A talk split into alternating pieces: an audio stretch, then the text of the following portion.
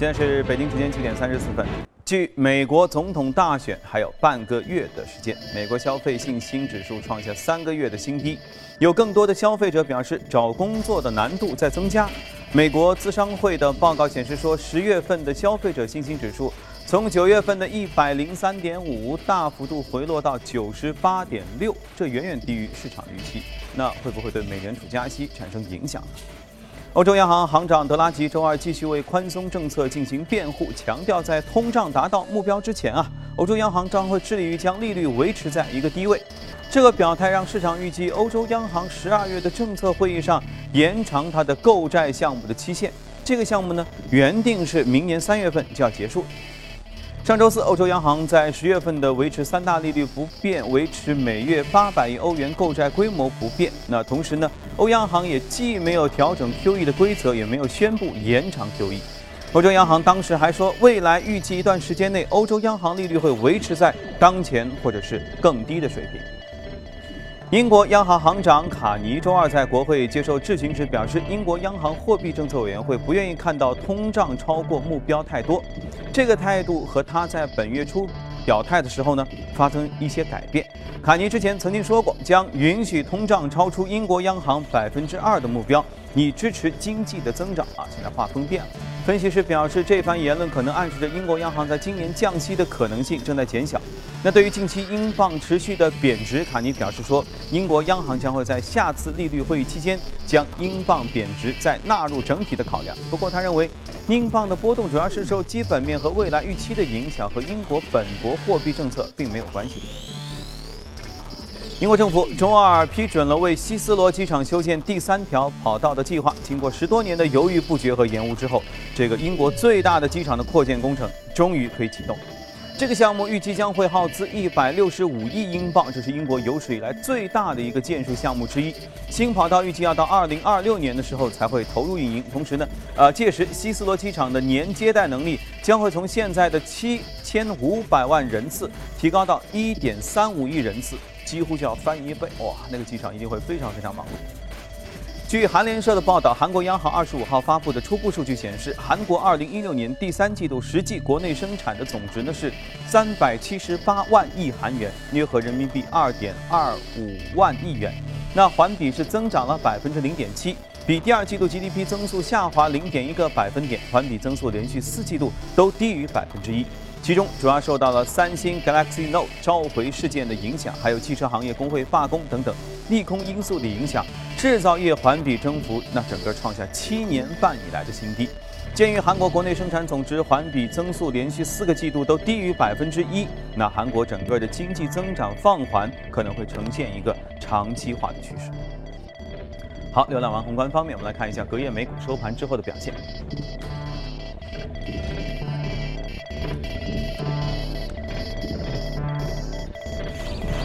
啊，终于来了！隔夜美股受前面说到蓝筹三季报的涨跌不一的影响啊，所以他们基本上呈现了弱下跌。呃，道指下跌了百分之零点三零，幺八幺六九点二七；纳指下跌百分之零点五零，五二八三点四零；标普指数下跌百分之零点三八，二幺四三点幺六，也该回调了，因为现在之前位置都挺高。好，接着我们来连线一下驻纽约记者葛万，请他带来收盘之后的介绍。你好，葛万。是美股财报密集公布的一天，一共有九十家企业相继公布财报，其中道指成分股三 M、凯特彼勒、杜邦公司都是在盘前公布的财报。具体来看，三 M 公布的财报显示，每股盈利二点一五美元，较预期高出一美分，营收与预期相符。不过三 M 下调了全年的营收展望，但是。公司依然认为呢，业绩增长将是较为看好的。股价呢，三 M 的股价在午后下跌百分之二点九左右。海德彼勒公布的财报显示，调整后每股盈利八十五美分，较预期高出九美分，营收不及预期。该公司同时调降了全年展望，并且认为标的市场目前依然充满挑战。那么股价在午后出现了百分之一点八的下挫。杜邦公司的财报显示，调整后每股盈利三十四美分，较预期高出十一美分，营收同样好于预期。该公司也是把全年盈利预期从三点一九美元上调至了三点二五美元，主要是受到了销售量扩大。和利润率增长的提振。而宝洁公布的财报显示，每股盈利一点零三美元，好于预期的九十八美分，营收呢同样也是好于预期，股价在午后大涨百分之三点六。主持人，好，谢谢各位。从上周开始一直到本周前半部分，大家可能都得到的一个消息，说油价似乎啊一直要上涨，因为各种减产协议似乎都有目的、有迹象要达成，而包括国内的这个汽柴油的成品价格，据说也要迎来上涨。可是这事儿在昨天晚上似乎发生了一些变化，具体情况我们坐下来慢慢说。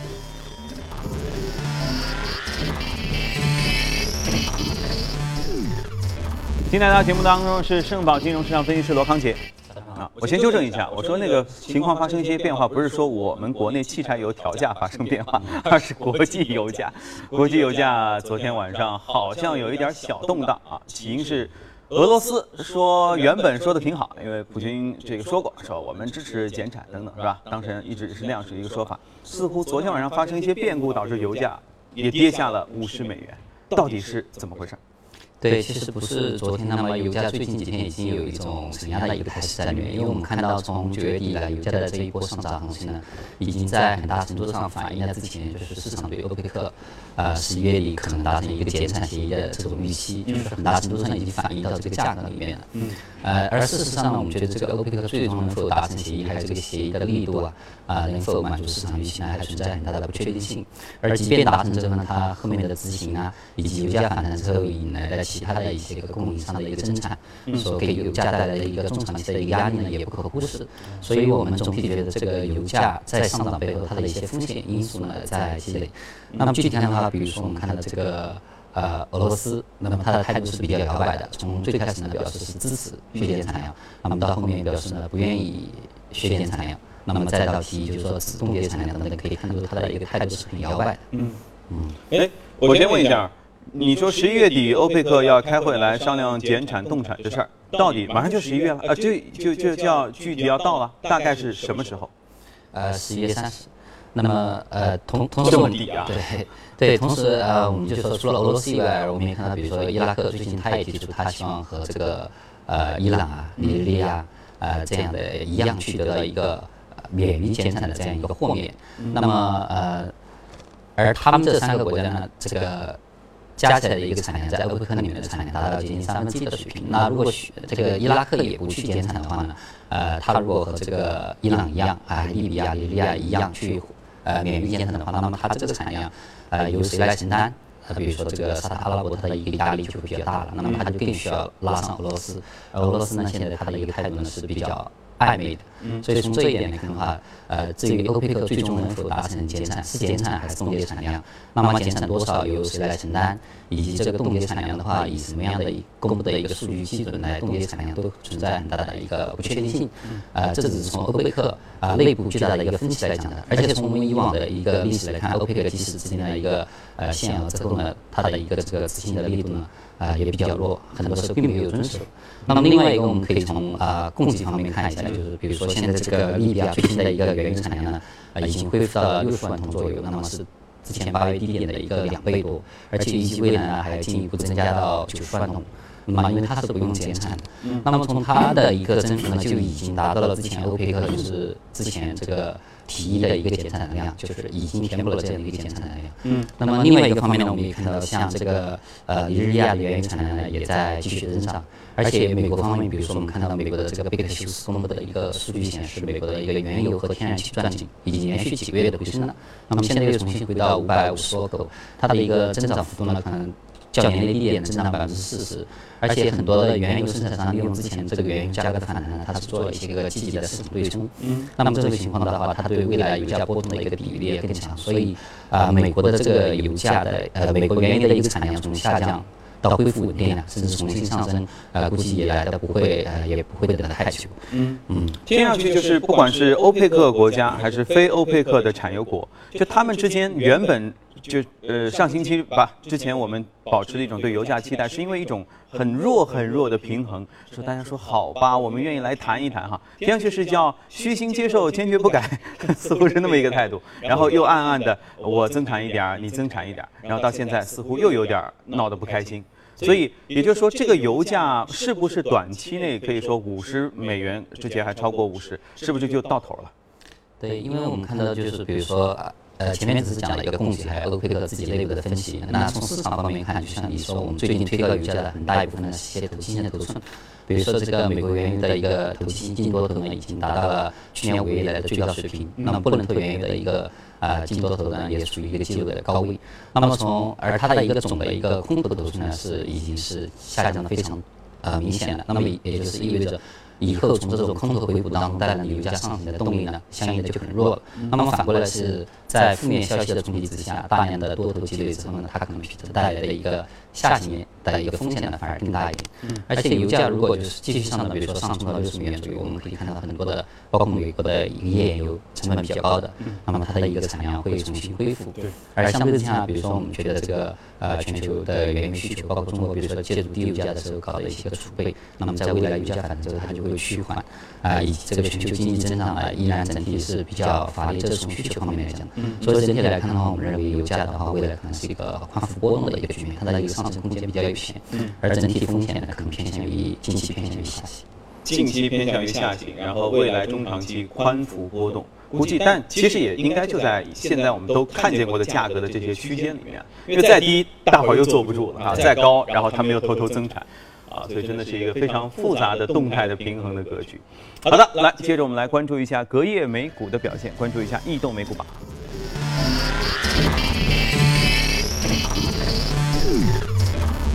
移动美股榜的行业涨幅方面，我们能看到教育培训，哎，一下子跑掉了排名靠前，半导体、工业金属和银。而个股方面，独立油气啊，肯定是受这个油价的影响波动，还有管理服务的非金属、教育培训、多样化器械等等都排名靠前。今天我们来说一说，这是一家应该说科技迷基本上其实所有人都比较熟悉的公司——苹果公司。这是一家水果公司，没有？这是一家现在是 PC、手机等等一系列的这些电器的制造的公司。嗯，苹果今天这个。收盘后公布的一个财报呢，就是，呃，总体上看还可以，但是三季报是吧？对，呃，呃，是呃。四季报，对，最后的，但是最后的一个数据显示，它的大众化区的一个销售呢是同比大幅的下降，所以它的盘后呢股价啊有一个下跌的。我们这里可能这个数据呢还没有反映出来，因为它是盘后的一个价格。那么因为苹果之前也曾聊到过，就是苹果在呃大众化区的一个销售呢已经持续的下降，它的一个市场份额下降比较明显，啊，被本次的比如说包括华为啊、小米啊、vivo 等手机超过。那么主要因为它的第一个呃。一个创新的力度不及以前，很多时候呢是一种啊升级。那么这种情况之下呢，它的一个价格方面的劣势反映出来，呃，而其他的国内的一些个智能手机，它的一个价格方面的优势呢，那么提升上去之后呢，就是它的一个市场份额有下降。当然，之前三星的自摆乌龙啊送了它一个比较好的消息，呃，但是并不能扭转它的一个大中华地区的一个整体的一个下行趋势。嗯嗯，那么。之前说的大中华地区整个销售下行百分之十等等这个局面，应该还不包含最新出的七和七 Plus 的销量吧？因为不过我觉得，如果从这个角度来说，其实也正常，因为所有人都知道啊，七和七 Plus 马上就上来了，所以大家都不买了嘛。因为要买也会按照正常消费心理，说我等七和七 Plus 上来之后我再买，因为它之前的东西会便宜一点，所以有可能大家都蓄势已发，估计四季报的时候预计会有可能还挺好看的嘛。对，因为它的一个营收呢，呃，总体讲已经是呃连续三个季度下降了。那么也包括比如说我们看到现在的国产手机，不管它的处理器啊，还是触摸屏啊，呃，软件方面都有比较明显的提升，就是性价比比较高，可能三千块钱左右就买了一个啊性能不错的一个智能手机。那么这个时候如果苹果它呃并没有很多。更多突破的一种创新，只是对原有的一个性能的一个提升的话，可能相对来说它的性价比呢就要弱一点。而这个大中华区，我们觉得，比如说大家觉得这个中产阶级越来越多啊，本身是它后面增长的一个很好的一个增长点在里面，所以这样的话，市场对它的一个增长前景呢就感到比较担忧。呃，不过其实苹果还有一个大招还没放啊，就是明天。应该是是明明天哈，周四的时候他会再出秋季的发布会。目前透露消息，因为现在其实他们之前保密工作已经做得很不好了，基本上网上各种图片、各种信息都到处飞啊。基本上他们的笔记本电脑要终于迎来好多年之后的一次升级。那许多笔记本期待换代的朋友都可能会特别关注。那也许他在呃，手机之前销量并不是特别尽如人意，就不如以前辉煌的情况下，也许还能靠笔记本，无论是它薄的那个 Air，或者是他们新的 Pro，或者还有那个小的 MacBook 等等，说不定会出新品，然后引来一定的追捧。对它这次四 G 方呢，可能呃不太好，有些大众化区的销售，但是它对未来这个仪器产业的一财经的一个预期呢，还是还是很可以。好，那我们一起持续关注哈。来，听一下广告，广告之后我们继续聊。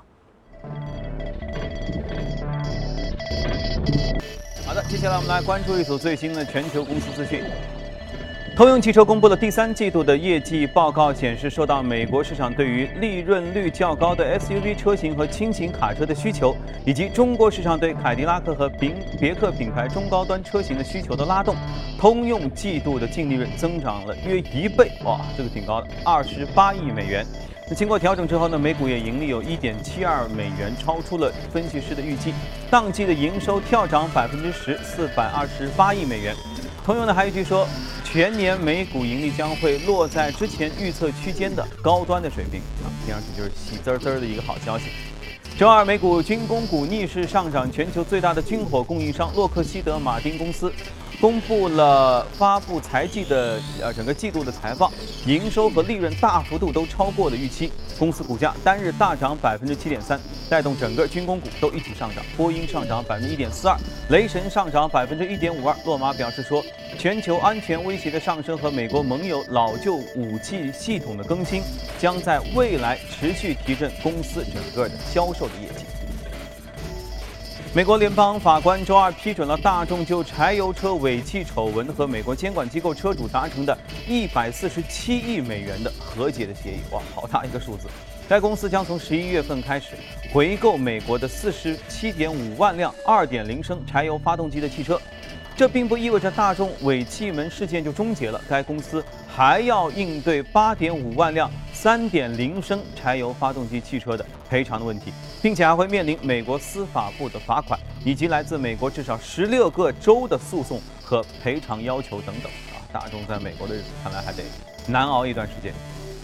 全球种子和农药生产巨头先正达周二表示，由于监管机构要求提供大量的额外的信息。预计和中国化工集团并购交易的监管审批流程将会持续到二零一七年的年初。先正达今年二月和中国化工达成了价值四百三十亿美元的并购的协议，看这是二月份达成的，现在十月还没弄好。该公司表示说，近期欧盟和其他地广的监管机构呢已要求他提供大量的额外的信息，但中国化工和先正达仍然完全致力于推动该项交易，并且对完成交易信心满满。意大利第三大银行西呃西亚纳银行周二宣布，计划将员工总成本削减约百分之十，并在二零一九年之前要关闭全球的约五百家的分行，这涉及的员工就达到两千六百人。西亚纳银行的不良贷款状况令投资者感到担忧，也让银行的监管层啊感觉压力重重。该行管理层说，在新的裁员和关闭分支机构的实施当中呢，他们的目标是到2019年要净利润超过十亿欧元，股本回报率达到约百分之十一。而受这个裁员消息影响，该行股价一度暴跌约百分之十五，啊之后才有所收。好了，看过全球公司动态，来看一下值得关注的美股，看一下美股放大镜。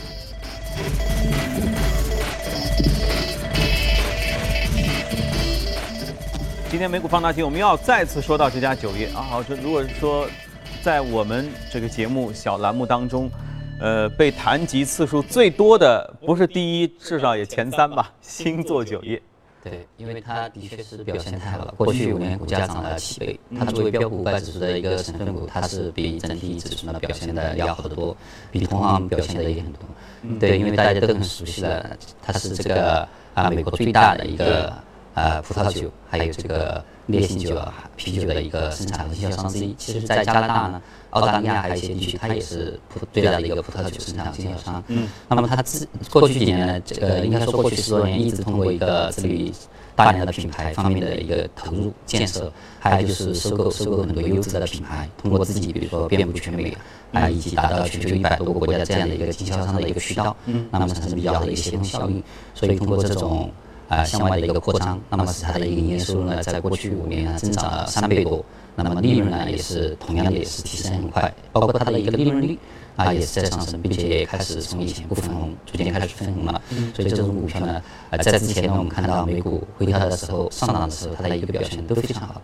而且呢，大家啊有分析就觉得这个，比如说我们说千禧一代啊，就两千年之前啊，九九几年生的这一代人群呢，很多到一个法定的一九年龄之后呢，它的一个市场呢还能够持续增长几年。从这个行业来看呢，也不错。所以这个他们也有人口红利。对，所以从这个角度看的话，它的一个股价呢表现的是非常的好。嗯嗯，这家是在全球是不是也算这个酒类里面算大？对的，它也是全球最大的一个之一，包括它在澳大利亚，比如说新西兰第二大这个葡萄酒的生产经销商，在加拿大、英国还有美国、澳大利亚，可能是市场份额是最大的。嗯嗯。那酒类虽然不管是在美股还是在 A 股，都是属于这个安全性、防御性比较高的哈。那像它这样一个涨法，你说五年涨涨多少倍？七倍。它涨了这么多之后，其实我们看它的一个盈利啊、估值啊各方面看，现在跟国内整个酿酒板块的一个平均水平差不多啊，才差不多。对，所以它的业绩跟上。所以，那你我我我的问题是，那是不是大家会觉得说，它现在处于高位，它应该该回调一下子？呃，因为呃，确实现在的工资水平看起来比较高，尤其是我们看到美股现在刚刚公布的一些个整体的一个财报呢，也不太好，加上美联储升息预期，所以对于这个大盘指数的下行风险还是比较大的。嗯，它可能也。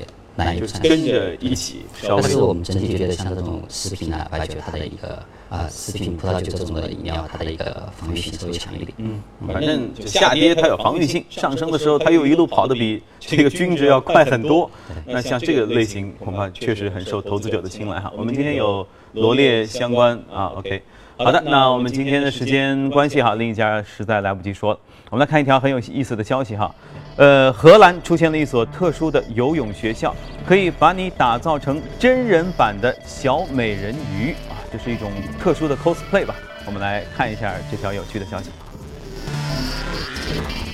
的尾巴在水面上拍打着水花，一群几乎可以以假乱真的美人鱼潜入水底，翩翩游过。这是位于荷兰在斯特的一处游泳学校。在这里，一位名叫克里斯特尔的美人鱼教练会手把手教你像艾丽儿一样游泳。关于泳姿，克里斯特尔建议大家尽量双腿并拢，游泳时屈膝幅度不要太大，并运用腹部肌肉发力。